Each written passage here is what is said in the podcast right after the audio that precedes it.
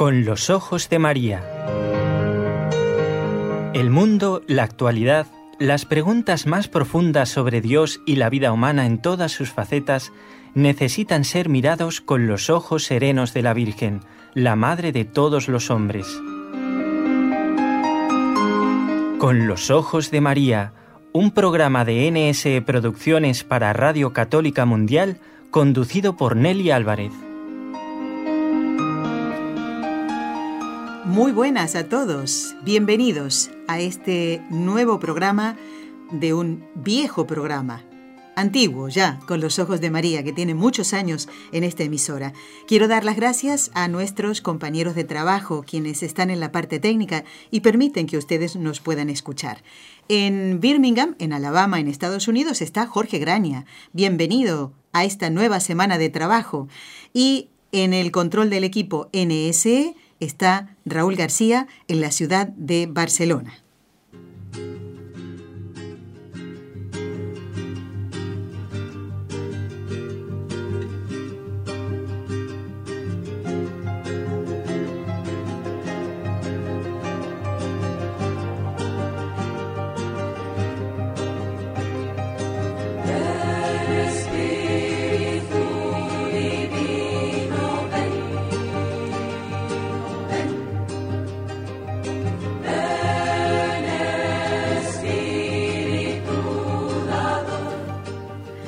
Nos van a acompañar en el día de hoy a través de la música las hermanitas de, María del movimiento de Schoenstatt. Están cantando ahora Ven Espíritu Divino. Después vamos a escuchar la canción y nos sirve de introducción melodiosa a las melodiosas palabras que dijera San Francisco de Asís. El Espíritu del Señor no es un espíritu de amargura, sino de dulzura y de alegría. Y al leer esta oración, no había visto que era San Francisco de Asís, pensaba que era de Sales. Y digo, también le cabrían al santo de la dulzura estas preciosas palabras del poverello. ¿eh? Padre Antonio Ruiz, bienvenido, ¿cómo está usted? Muy bien. ¿Le ha traído el viento del Espíritu Santo? Así es, después de una vigilia de Pentecostés, uno como que está mucho más, eh, diríamos, eh, en ese eh, estado o en ese o en esa disposición ¿no? de, seguir las mociones e inspiraciones del Espíritu Santo. Muy bien. Esta canción que escuchábamos deberíamos haberla puesto el viernes pasado, porque dice, ven Espíritu, porque el Espíritu no es que vuelva a venir, Padre, sino que ese Espíritu constantemente está con nosotros. Bueno, también, porque una cosa es el que viene a actuar de una manera, cuando le pedimos que venga de nuevo es para que vuelva a actuar de una manera renovada. Entonces se renueva, por eso es ven, pero eh, no por primera vez a estar ahí como un mueble, sino a actuar hoy en las circunstancias de hoy de una manera viva y, eficaz. Bueno, Padre, este es el mes del Sagrado Corazón de Jesús, es el primer programa en el que está usted. No sabemos cuántas veces de este mes volverá a estar, es nuestro deseo que sean muchas. Según y por eso, el espíritu. Según el espíritu inspire. y mueva. Muy bien. Padre, hay algunas preguntas preparadas para este programa. Si le parece, ya eh, comenzamos y Luego recordaremos a los oyentes algunas cosas importantes eh, que hemos dicho en la semana anterior y que tienen que ver con la peregrinación a Fátima que vamos a hacer dentro de unos 10 días más o menos. Parece mentira, Padre, cómo pasa el tiempo ¿eh? y cómo lo deseamos estar allí en los lugares santificados por la presencia de Nuestra Señora. Bueno, vamos a ver, Padre, hemos celebrado este domingo 4 de junio la solemnidad de Pentecostés. Vamos a ver y recordar qué significa la palabra Pentecostés y qué ocurrió en este día de hace más de dos mil años. Bueno, originalmente Pentecostés es una fiesta judía o es la fiesta de los judíos instituida en memoria de la ley que Dios les dio en el monte Sinaí. Entonces, es una fiesta judía.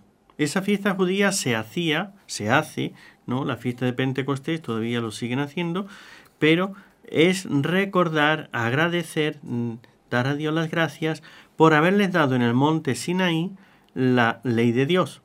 En esa fiesta, eh, diríamos, hasta que Jesucristo ascendió al cielo, eh, vivió y ascendió, se celebraba la entrega, la donación, la mm, cómo Dios le dio al pueblo de Israel la ley eh, santa. A Moisés en este caso, padre. A Moisés y a través de Moisés al pueblo, ¿no? O sea, es para todos ellos, pero por Moisés. Sí. Ese día, en esa fiesta, cuando Jesús se va al cielo, envía al Espíritu Santo y entonces, estando los apóstoles reunidos en oración con la Virgen María, pues entonces viene la, el Espíritu Santo.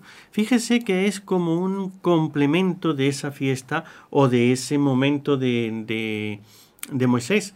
En Moisés Dios le da la, fiesta, la, eh, ley. en, en Pentecostés, después de la ascensión del Señor, le da el Espíritu para vivir esa ley. Entonces ya es el complemento completo. Ya está todo, eh, diríamos, ahora tenemos la ley y el Espíritu para vivir plenamente esa ley. Esto es Pentecostés, donde el Espíritu Santo es enviado por el Padre y el Hijo y se nos da para poder vivir plenamente en santidad y en perfección la ley, los mandamientos y el nuevo espíritu, el nuevo, diríamos, la nueva ley, que no es eh, nueva en cuanto diferente de la anterior. Ya los mandamientos de Dios comienzan por amarás al Señor tu Dios con todo tu corazón, con toda tu alma, con todo tu ser. Pero ahora es poder amarlo con el mismo Espíritu de Dios. Esto es Pentecostés. Como vemos, es la fiesta cristiana, ya podemos decir, un Pentecostés judío, que es la entrega de eh, los mandamientos. Y una fiesta cristiana que coinciden, diríamos, en el mismo momento, el mismo día, que es la entrega del Espíritu Santo de Jesucristo a, a todos los que eh, le siguen para poder vivir esos mandamientos. ¿Y Pentecostés? Esta palabra concretamente, Padre, ¿qué significa? Pues es, bueno, la fiesta es esto, entonces viene después de los 50 días. Ah, ya está. el Pentecostés significa los 50 días. A los 50 días de la Pascua, después de que eh, los judíos celebraban la Pascua, entonces viene esa fiesta de agradecimiento. Eh, teniendo en cuenta que el número 40 es un número Estamos diciendo de 50, pero estamos diciendo 40, como Moisés pasó en el desierto arriba y, recibió la ley en esos 40 días que estuvo. Jesucristo estuvo 40 días también en el desierto. Los 40 días, diríamos más o menos hasta que Jesús asciende al cielo. Y 10 días más, que es también otro, eh, como ven, la Sagrada Escritura eh, tiene muchos eh, juego de números. Los números son muy importantes. De hecho, San Juan en el Apocalipsis utiliza muchos números y todos con significados especiales. El 3, el, el, el 6, el 7, el 9, el 10, el 12, hay una, el 1, ¿no? Hay muchos números que tienen significado y luego los múltiplos de cada uno de ellos. Claro. Cada número tiene su significado.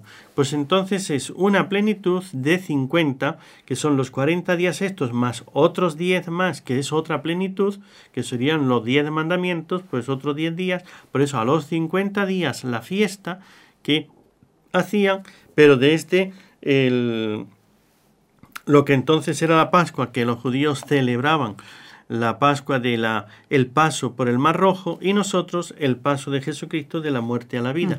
A los 50 días, esa es la palabra Pentecostés, 50 días de ese gran acontecimiento viene el otro gran acontecimiento, la entrega del Espíritu Santo. Esto es lo que significa la palabra y el contenido, ¿no? Padre, es muy bonito todo lo que usted nos ha relatado ahora, recordar la Pascua judía, la Pascua que celebramos ahora, la resurrección, es que no hay un, un, quiebre entre una cosa y otra. Como Jesús lo dijo, no he venido a abolir la, la ley, sino a darle plenitud. Y en lo que nos ha dicho usted es que se ve clarísimo. Y la plenitud viene con Pentecostés, con el Espíritu Santo. Entonces, los judíos celebran, celebraban en ese momento, estaban celebrando Pentecostés como fiesta de agradecimiento por la ley que habían recibido y con una serie de plenitud de esos 40 días más otros 10 días que son, eh, diríamos, otro número eh, simbólico de plenitud de los 10 mandamientos y demás, las 10 plagas también de Egipto, o sea, los números se repiten en varias ocasiones y tienen distintos eh, significados. en este caso es un significado de plenitud. A eso se le da una plenitud y entonces llega eh, la plenitud de las gracias y los dones, el Espíritu Santo, con otro número también de plenitud que es el 7, ¿no? Eh, y ahí podríamos seguir, pero la numerología es muy... Es impresionante. Es impresionante, pero no es para tocarlo hoy, ¿no? Mejor es centrarnos en la persona divina que no en los números que, que, que son... que traen, ¿no? Eso. Bueno, bueno. Eh, tiene un significado entonces también, Padre, que aunque hayamos este domingo celebrado la solemnidad de Pentecostés, eso no quita que hoy, en este lunes, mm, celebremos eh, esta venida del Espíritu Santo y toquemos este tema en el programa. Así porque además eh, cada fiesta tiene después su, su octava. Su octava, estamos en la octava. Entonces, estamos dentro de la octava, entonces es no solamente, porque estas fiestas grandes no, no son fiestas de un día, sino que se celebra más días, es decir, una semana, una octava, eh, con el día inicial y el día final. Son ocho días desde el principio hasta el final. Entonces, toda la semana, repitiendo de domingo a domingo.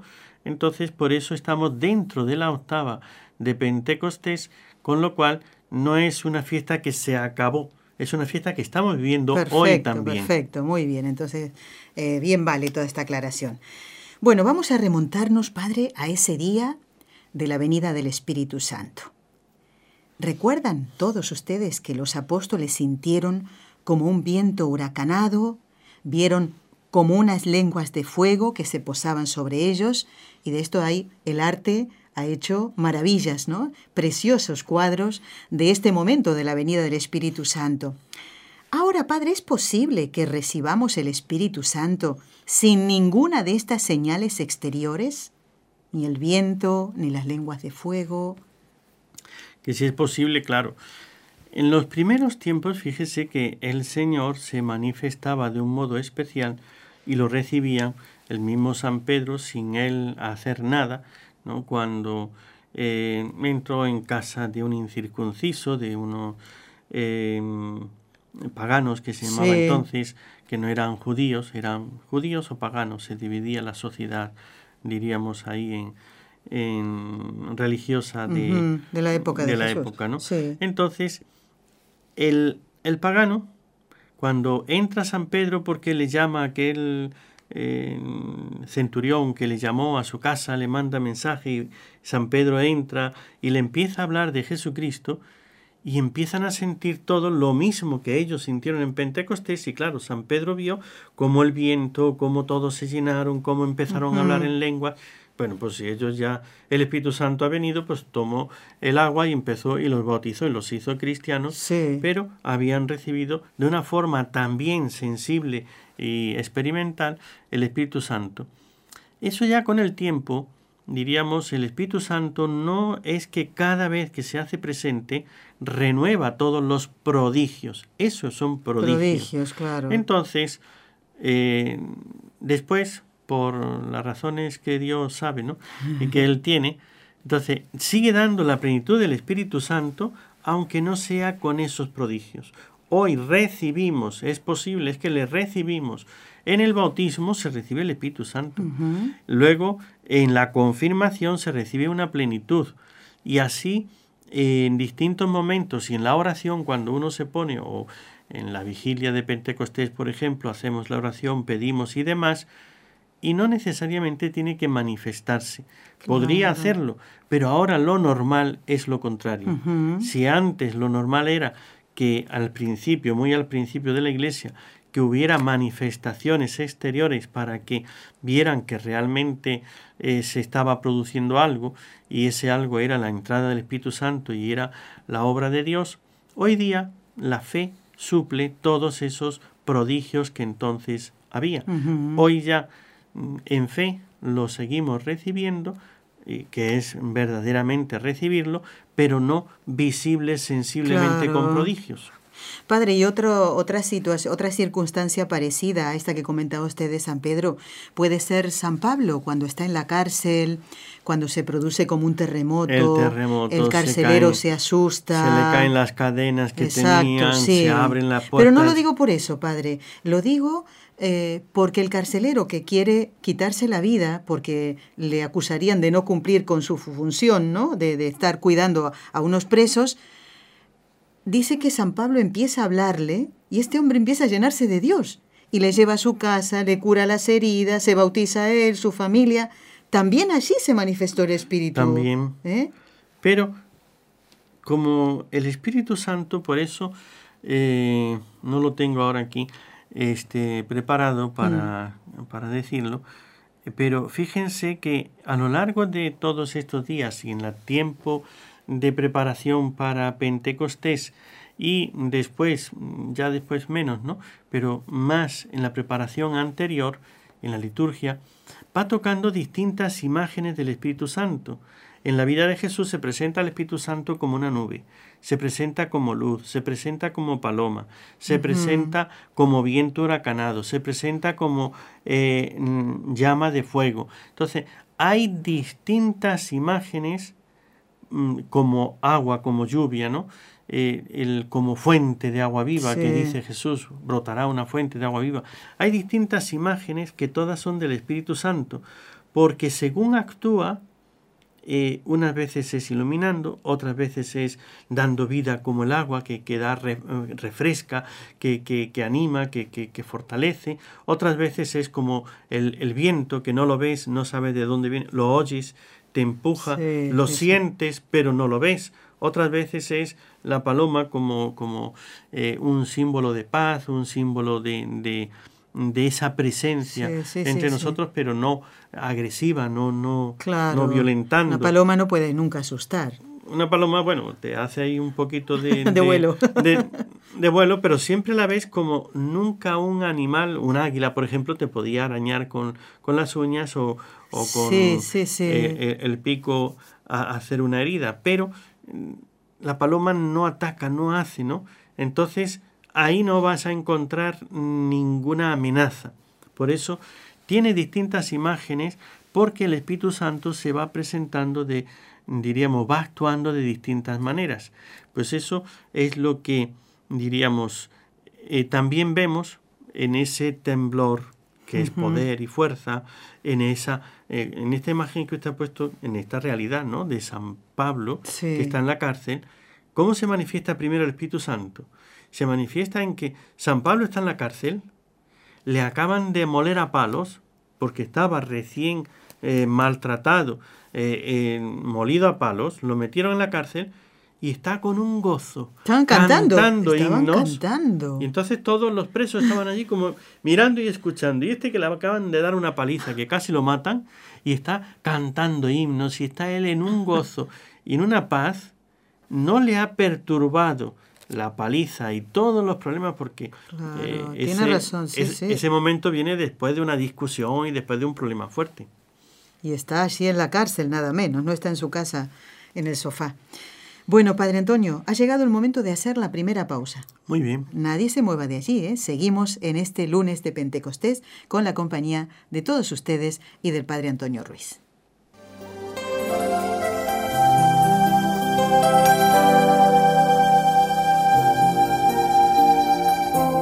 Estás escuchando en Radio Católica Mundial el programa Con los Ojos de María, en vivo y en directo presentado por el equipo Nuestra Señora del Encuentro con Dios desde Barcelona.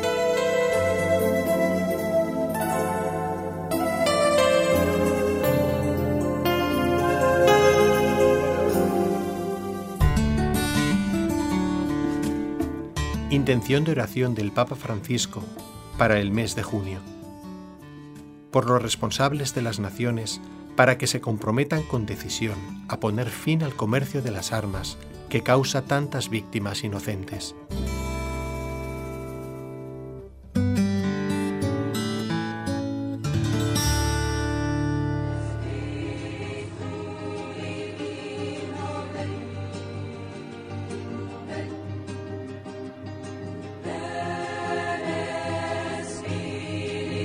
Ven Espíritu, ven, ven, dador de amor, dice esta canción, ¿eh? Muy bonita. Padre, quiero recordar, antes de continuar con el tema de Pentecostés, algunas cosas que son muy importantes. Muy bien. Los oyentes habrán notado que no hay concurso en estos días, pero todo tiene una explicación. Antes hablábamos de nuestro viaje a Fátima. Bueno, quiero recordarle a todos, por si alguno no escuchó eh, los programas anteriores, que vamos a llevar las intenciones de todos ustedes, como lo hemos hecho en las peregrinaciones anteriores, tanto a Fátima como a Lourdes. ¿eh? También llevamos algunas a Madrid, al Santuario del Perpetuo Socorro, lo recordarán ustedes. Bueno, tienen tiempo para enviarnos sus intenciones hasta el lunes que viene, lunes 12 de junio. Una semana. Una semana más. Y venimos el 31, gracias a Dios ya pudimos eh, anunciar esto, ¿eh? que por eso no va a haber concurso, porque esto se, aumenta más el trabajo. ¿eh? ¿Por qué? Porque queremos eh, bueno, acomodar estos, estos mm, papeles donde van a ir todas las intenciones de ustedes. Entonces, hasta el lunes 12 de junio inclusive, no más tarde, ¿eh? no más, porque tenemos que imprimirlas y hay que ordenar todos esos, eh, esos datos. Tienen ustedes tiempo de enviarnos sus intenciones. A ver, amigos, tratemos de abreviar, de esa manera nos podrán ayudar. Es decir, que no hace falta que contemos la vida de una persona por la cual pedimos. Vamos a abreviar. ¿A qué me refiero? Por salud y ponen Juana Pérez, Francisco Guzmán, así, ¿de acuerdo? No hace falta poner el, el, problema de salud que tenga la persona. Y de esa manera pueden entrar más intenciones, más personas. Por conversión de Pepito Pérez, por conversión de Juana Tal, ¿eh? y todo. No hace falta decir en qué vicio está o en qué situación está. No hace falta porque el Señor lo conoce. Otros por la paz del mundo, ¿eh? por los gobernantes, por un determinado país, y ya está. ¿De acuerdo?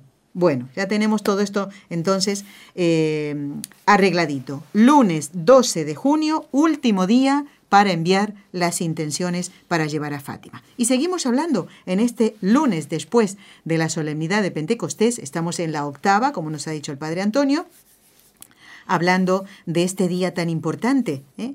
que no fue un, un, un hecho puntual y después nada más. No, no, no.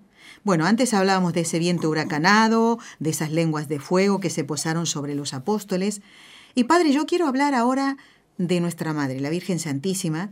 Como anunciamos en el tercer misterio glorioso, decimos, la venida del Espíritu Santo sobre María Santísima y el colegio apostólico y todos los apóstoles. Entonces, la presencia de la Virgen María en Pentecostés, ¿era casual? Es que la Virgen no tenía otra cosa que hacer y dijo, bueno, me voy a reunir con los apóstoles. Bueno, yo creo que han bailado dos letras y donde dice casual habría que poner causal. Entonces no era eh, una eh, circunstancia que no imprevista que ha sucedido. Mira, por casualidad estaba, ahí la Virgen. No. no. Ella como madre, madre de la iglesia, no, no solamente madre de Jesucristo, cabeza, sino también ahí es la iglesia la que está. Y en la iglesia, Cristo, diríamos, es la cabeza. De, de hecho es así, ¿no? Cristo está presente en todos y en cada uno. Vendremos a Él y moraremos en Él. Cristo está presente en cada uno de los cristianos. La Virgen todavía estaba en esta vida, no, no se había ido ya para el cielo, estaba todavía presente y por eso, como parte principal, como el, los santos padres ponen incluso la imagen de que Cristo es la cabeza y María es el cuello, ¿no? Y los demás somos el cuerpo.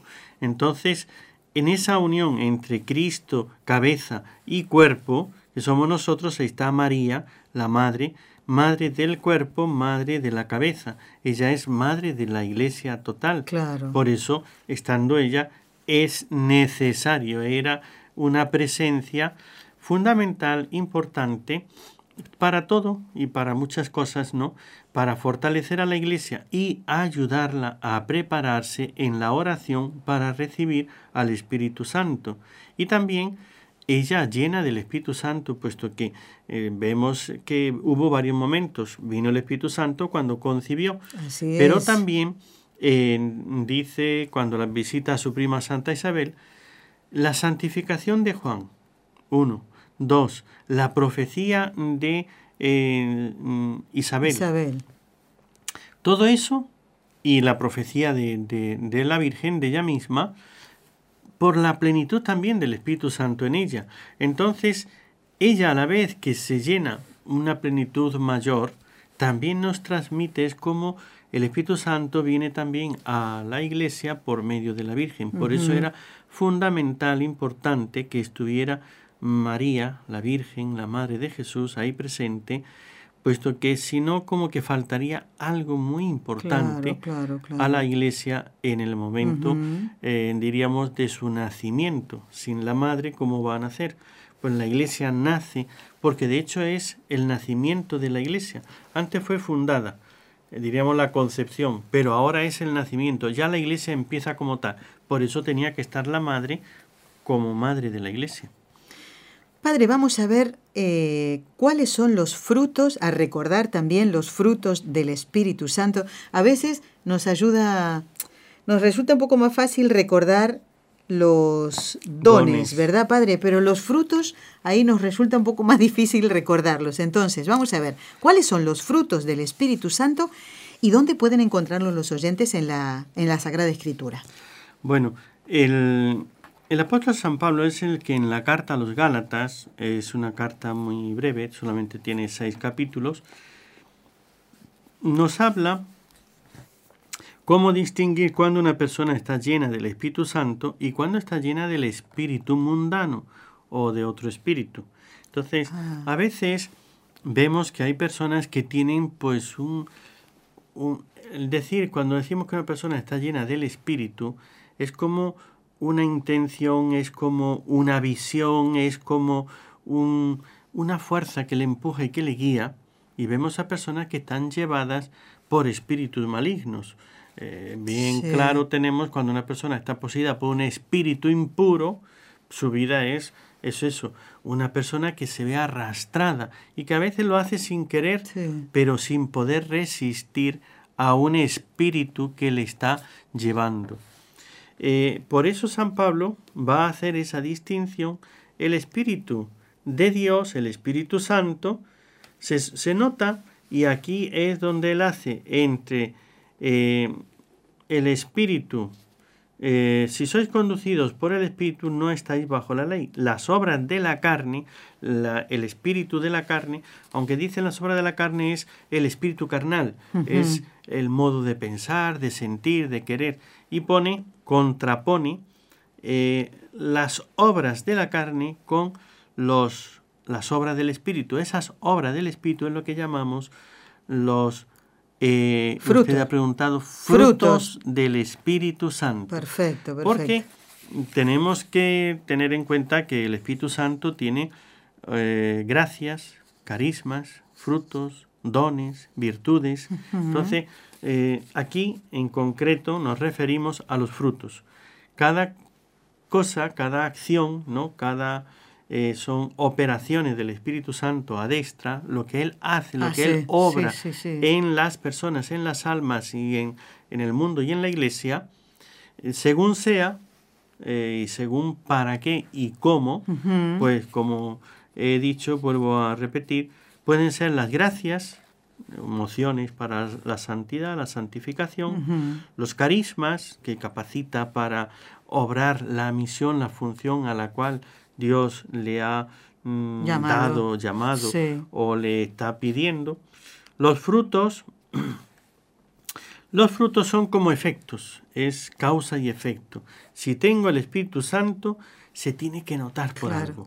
Donde está la luz, mire, en un lugar donde yo tengo una lámpara encendida, hay varios signos. Primero, el ver, el distinguir los objetos, los colores y demás. Pero la luz, si es de una llama, da calor claro. y da luz.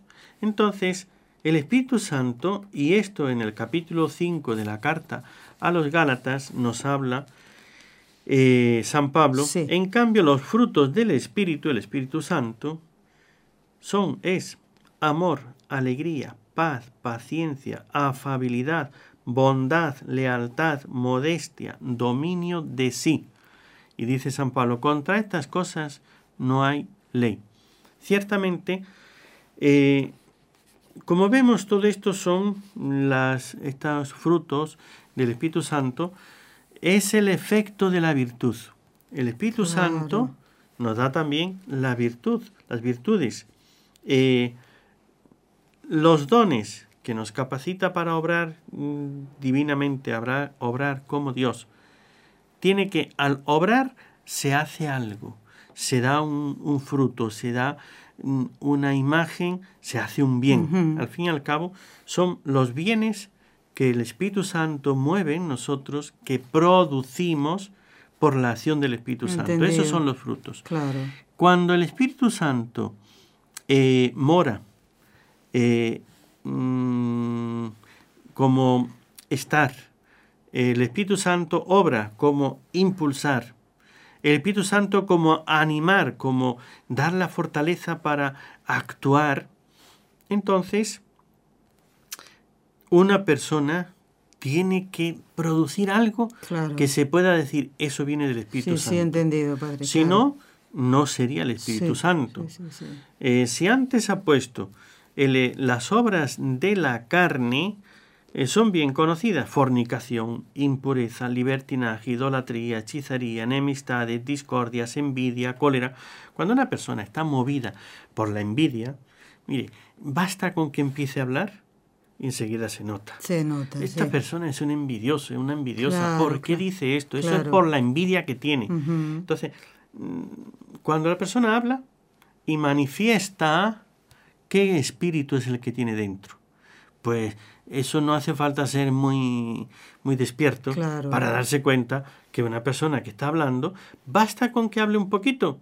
Eso es envidia. Sí, sí, sí, ¿Y, ¿Y por qué yo me atrevo a decir que es envidia? Hombre, por los frutos. Claro. Cuando una persona está eh, eh, por la idolatría, la hechicería o las enemistades, una persona que habla y, y siembra cizaña, no sé qué, no sé cuánto, eso no viene de Dios. Es el espíritu del mundo, de la carne, que dice San Pablo, borracheras, orgías y cosas por el estilo. Y eh, sin embargo, el que su vida, sus obras, sus palabras, sus acciones, sus gestos, es amor, una persona que uno se siente amado, se siente acogido, que ves que te conoce o no te conoce, es la primera vez que, que me ve, pero me trata, esta persona da una sensación de amor, de que te ama, de que te respeta, de que te trata con una delicadeza, te trata de una manera que uno siente el amor de la persona. Eso tiene un origen, ese origen es el Espíritu, Santo. Cuando decimos el Espíritu, amor, alegría, la alegría que no es la risa, la carcajada, es una alegría, es una serenidad, es, un, es esa alegría que viene de Dios. Eh, nosotros vemos que hay personas que aunque sufran, tienen una alegría porque el dolor, la enfermedad, el sufrimiento no les quita la alegría porque lo hacen por Dios, lo hacen con, eh, lo ofrecen a la Virgen, lo están ofreciendo al Señor por el perdón de los pecados, por no sé qué. Entonces, sufren con alegría. Esa alegría dice, ¿de dónde viene eso? Claro. Padre, en cuanto a esto, mire, mm, una joven mamá por la que hemos pedido mucho, que estaba esperando su cuarto hijo, ella con un cáncer, eh, no podía ser tratada hasta que no naciera el bebé, pues ella misma nos decía, la entrevistamos para otro programa de nuestra emisora, y decía, Nelly, siempre fui muy quejica, siempre llorando. Y, y dice, es que ahora estoy feliz. Y esto me lo decía poquito antes de que naciera el bebé, tuvo que nacer por cesárea, aunque ella es muy joven y ahora está siendo tratada por el cáncer. Pero me decía, es que, es que me llama la atención. ¿Y sabe qué, padre? Detrás de, ese, mm, de esa actitud de esta joven mamá, había un esposo que la acompañó desde el principio para decir, este niño lo vamos a tener. Así es. Eh, una cantidad de gente rezando. Ve, esos son los frutos, la paciencia, la afabilidad, la bondad, la lealtad, no solamente en ella, sino en las personas que le padre, rodeaban. Tiene razón. Por eso el Espíritu Santo produce eh, ese es el, esos son los frutos. Produce en la persona unas, eh, eh, un, un, estado, una situación, unas acciones, un, una reacción. Y entonces ve que si uno tiene el Espíritu Santo, en la otra persona también se produce una sintonía. Sí, tiene razón. Porque es el Espíritu Santo el que está actuando y como el Espíritu Santo en Pentecostés a los apóstoles les hizo hablar en lenguas, pero fíjese que había doble acción del Espíritu Santo. En ellos hablaban distintas lenguas y en los que escuchaban entendían. Entonces, la glosolalia, es decir, ellos estaban entendiendo cuando ellos hablaban en un idioma, ellos entendían en su propio idioma. Claro. Entonces el Espíritu Santo actuaba en los dos, tanto en el que hablaba como en el que escuchaba. En este caso que usted dice, una persona así que hace este sacrificio y tiene esta alegría, vemos que a su alrededor hay afabilidad. Porque el Espíritu Santo no puede eh, llenarme a mí de un fruto, es como, ahí está el árbol, ¿no? Sí. Pero el árbol da un olor si es cualquier fruta, da un olor. Y ese olor es agradable. Además es bello. Entonces vemos sus flores, el fruto en sí es atractivo, es belleza. ¿Y cuántas veces pues, ponemos un, hay un adorno y ponemos las, frutas bien puestas y es bello verlo, ¿no? La belleza, el olor, el sabor, el alimento. Y entonces si yo tomo de esa fruta, eh, tengo más vitalidad para ayudar y hacer a los demás en su vida más agradable. Qué bonito. Entonces, el Espíritu Santo no solamente actúa en la persona, y esto sí tenemos que tenerlo en cuenta. Cuando la persona tiene el Espíritu Santo, está obrando estos frutos, los demás lo perciben. Pero si el otro no tiene el Espíritu Santo ni la capacidad, ¿qué ocurrió en Pentecostés? Que había algunos que empezaron, mira, ah, están, borrachos, no les hagáis. Entonces empezaron a criticarlo. ¿Por qué tienen esa reacción contraria? Porque no tenían el Espíritu Santo. Entonces no oh. pueden percibir y aun la misma acción del Espíritu Santo en los apóstoles está produciendo un mal en ellos. No es el Espíritu Santo, es el Espíritu contrario. El que no tiene el Espíritu Santo va a reaccionar mal. Claro. Entonces, eso lo ve uno, cualquier cristiano, cualquiera de nosotros y de los que nos escuchan, cuando empezamos a rezar, si todos los que estamos aquí tenemos el Espíritu Santo, nos hace tener, eh, diríamos, buena sintonía. Entonces estamos, yo rezo y la persona le agrada eh, ese ambiente y demás. Pero si hay uno que es contrario, que no tiene ese Espíritu de Dios, le, saca de, sí, le impacienta, se, se pone mal, se vuelve agresivo, ya estás otra vez con lo mismo. Por... Y entonces, ¿pero qué te estoy haciendo? Si yo no me meto contigo. Claro. Es el espíritu. Es el espíritu. El mal espíritu que tiene dentro, que ya sea este espíritu del mundo, o ya sea un espíritu satánico, o ya sea el, el espíritu de, de egoísmo, o lo que sea.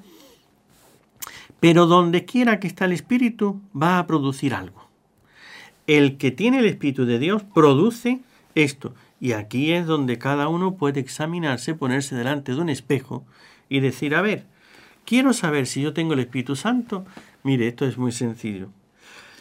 Los frutos del Espíritu, del Espíritu Santo es amor. ¿Cuánto amor hay en mí? Mm, amor por las personas, amor por Dios, amor por el, bien, la verdad. Alegría, paz.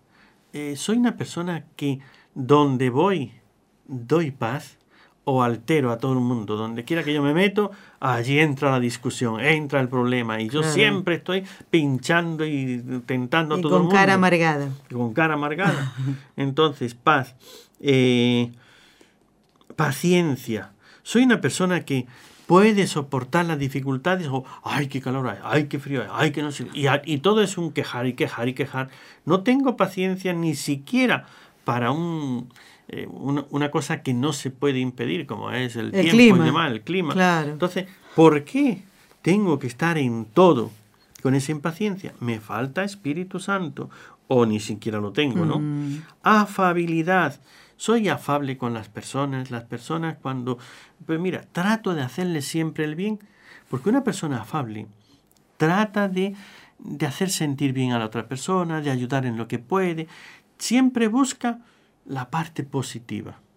Ahora, hay algunas personas que andan siempre con sus imposiciones, con sus cosas. Entonces, si yo no soy afable con los que me rodean, puedo decir, yo tengo el Espíritu Santo, pero no me molestes, no me quites la paz que tengo. Entonces, quiere decir... A ver, ¿qué espíritu es? Es que no tengo el Espíritu Santo, ¿no? Lealtad, modestia, dominio de sí. Modestia, padre. Uy, uy, uy. Eh, ese es un tema para, y en este verano, examinarse. Uy, uy, uy, ahí sí que examinarse mucho. Entonces, mm, seamos sinceros. Si yo no entiendo lo que es la modestia, si yo no vivo la modestia, eh, no tengo Espíritu mm. Padre, vamos a hacer una pausa muy cortita y a escuchar un poquito más de la canción que nos ha acompañado hasta ahora, ¿eh? del movimiento de Schoenstatt, Las Hermanas de María y Ven Espíritu Divino. ¿Quieres escribirnos ahora mismo? Puedes hacerlo al siguiente correo electrónico con los ojos de María arroba nsradio.com.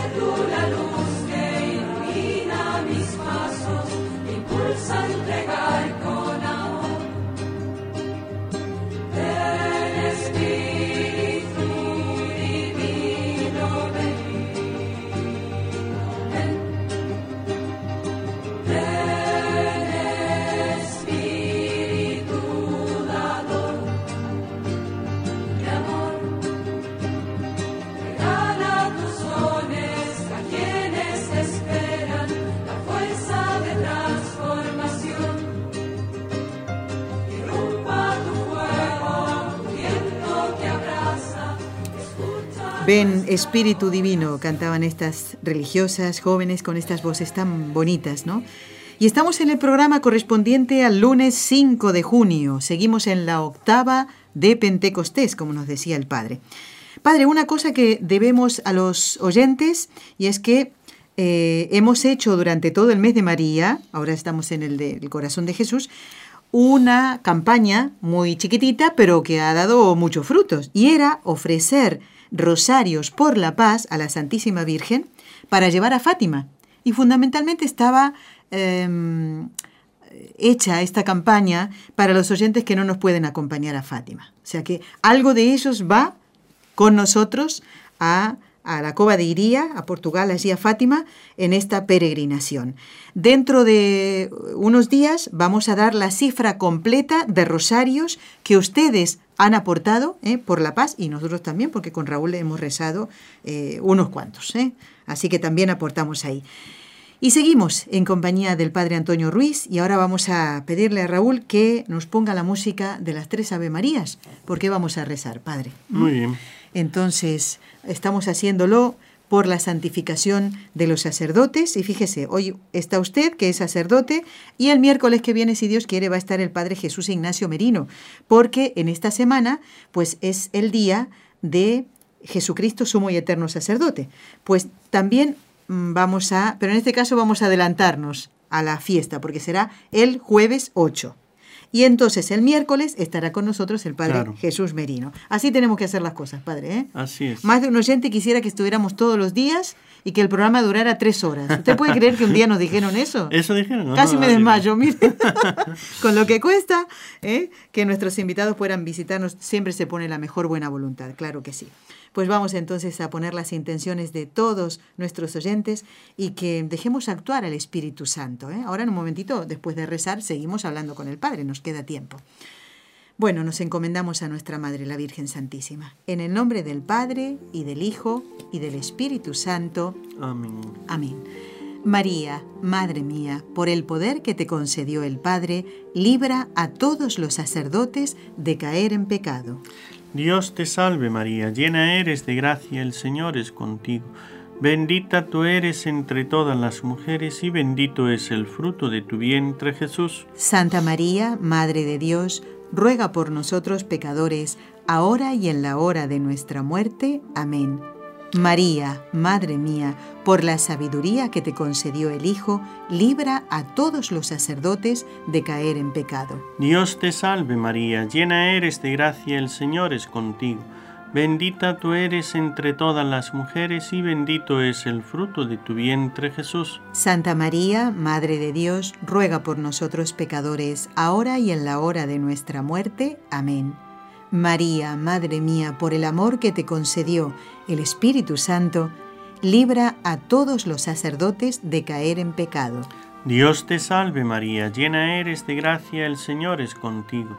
Bendita tú eres entre todas las mujeres y bendito es el fruto de tu vientre Jesús. Santa María, Madre de Dios, ruega por nosotros pecadores, ahora y en la hora de nuestra muerte. Amén.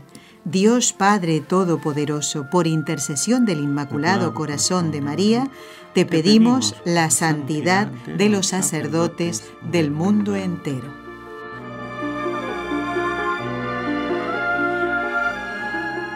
Vamos a aprovechar estos minutos que nos quedan hasta el final del programa, ya que no hay eh, preguntas del concurso, porque, saben ustedes, esperamos las intenciones que ustedes quieren enviar a Fátima. Así que hay más trabajo y por eso tenemos que quitar alguna cosa de este plan de trabajo que tenemos habitualmente. Padre, ¿qué tenemos que hacer nosotros para llenarnos del Espíritu Santo? Eh, una cosa sería dejar de querer dirigirnos a nosotros mismos. Ciertamente. A ver. Eh, como llenarse del Espíritu Santo es dos cosas, ¿no? Mm, un recipiente no se puede llenar si no se vacía. Entonces, si estoy lleno de mí mismo, lleno del egoísmo, lleno de ambiciones, lleno de muchas cosas y lleno de pecado, es imposible que me llene del Espíritu Santo. Mm. Entonces, eh, va, es como una cosa precede a la otra y a la vez son al tiempo. Va unido, primero es quitar el pecado.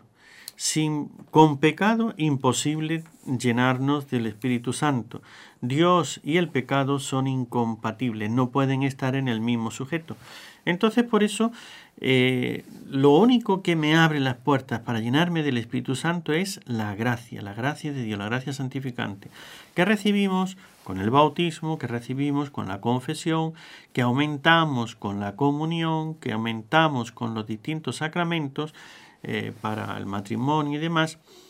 Y eh, aumentamos con la oración, el rezar a la Santísima Virgen, con las obras de misericordia, las obras buenas.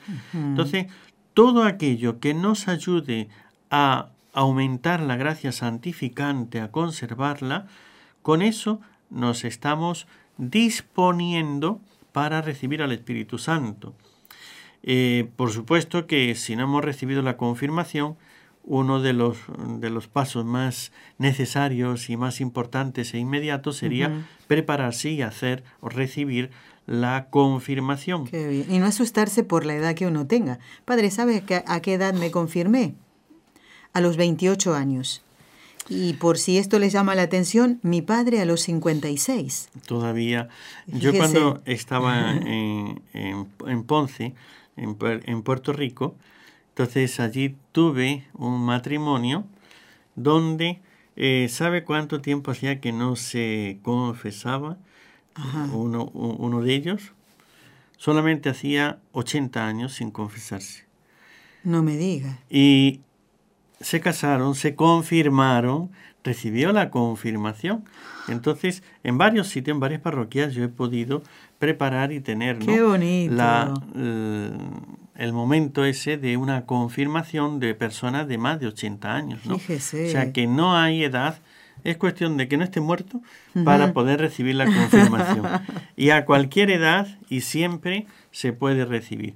Por eso, prepararnos para llenarnos del Espíritu Santo, eh, pues como hicieron en el, diríamos, los apóstoles con María en el cenáculo, es ambiente de oración. Perfecto. Ese ambiente de oración tiene que ir unido con la gracia santificante. Por eso es quitar lo negativo, quitar el pecado. Eh, hay personas y hay situaciones donde si no corto con una ocasión de pecado, con un este estado, eh, estamos juntados, no estamos casados, vivo un desorden en personal, en lo que sea, ¿no? En la parte mm, del dinero que estoy robando, que estoy haciendo una injusticia, lo que sea, o vivo este una situación de eh, concubinato, de celibato, de, de, no sé qué, ni en contra del celibato, ¿no? De, de, de pornografía, lo que sea. Si no corto con eso, no me voy a llenar del Espíritu Santo. No se trata de que yo rezo un rosario y ya me he llenado del Espíritu Santo. No se trata de que haga una fiesta de Pentecostés, vamos a hacer la vigilia y en esta vigilia pedimos, ven Espíritu Santo. Y el que grite más fuerte, más se llena del Espíritu Santo. No. No va por ahí. Entonces no es, eh, hablando de, de, la parroquia de Ponce, justo en el mismo territorio, pero... Eh, Enfrente. A una cuadra, como se dice por, por, América, ¿no? Sí. A, a una cuadra teníamos la iglesia pentecostal. Y Pentecostés, pues allí es donde ellos pues celebran su gran fiesta, ¿no? Ah, ya, ya, ya. Y entonces uno pasaba por ahí, veía a cierto momento la gente se revolcaba en el suelo, se tiraba, pataleaba. Y entonces era como que el que hacía más gestos, más cosas, como que estuviera más lleno del Espíritu Santo. Y uno dice, qué, qué pena, ¿no? Que estén tan Mm. confundidos y a veces, pues es esto, cuando esas personas ahí están pidiendo y después van a la casa y son agresivos, son... Claro, ya. Entonces, lo que hemos hablado antes de los frutos, ¿no? Entonces, mira, si los frutos no son, no te has llenado del Espíritu Santo. Por más gestos que hagas. Por más Claro. sensaciones que tengas, por más em, Claro, es que no es- temblores. claro, no es un temblor, una vibración, un- una sacudida. No es. No, claro. Ciertamente puede manifestarse de alguna manera, pero no es eso. Ahora, eh, estas dos partes, la negativa que es quitar el pecado y la positiva que es eh, la disposición a abrirse y sobre todo la obediencia al Espíritu Santo. Cuando uno recibe una emoción, una gracia, un impulso, Sí. es responder a ello. Porque en la primera respuesta viene una gracia eh, siguiente que me da más la plenitud del Espíritu Santo. Y así, María, la Virgen, fue respondiendo y esa respuesta continua, un sí continuo, lo que dijo en, en el día de la visitación, de la encarnación, y aquí la exclamación, hágase en mí según tu palabra, fue lo que hizo que llega a Pentecostés y una plenitud, mm, valga la redundancia, Ajá. plena del Espíritu Santo. Padre, le pedimos su bendición y para que quitemos el pecado y que pueda actuar en nosotros el Espíritu Santo. Así es, el Señor esté con vosotros Y con tu espíritu. y la bendición de Dios Todopoderoso, Padre, Hijo y Espíritu Santo, descienda sobre vosotros y permanezca para siempre. Amén. Amén. Gracias, Padre Antonio Ruiz. Hasta otra oportunidad. Y a todos amigos oyentes, los esperamos el próximo miércoles, Dios mediante, con el Padre Jesús Ignacio Merino para hablar de Jesucristo, sumo y eterno sacerdote. Has escuchado un programa de NSE Producciones para Radio Católica Mundial.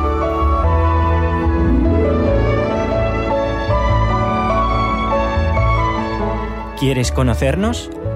Escríbenos al correo electrónico con los ojos de María arroba nsradio.com. Envíanos tus sugerencias o comentarios con los ojos de María arroba nsradio.com.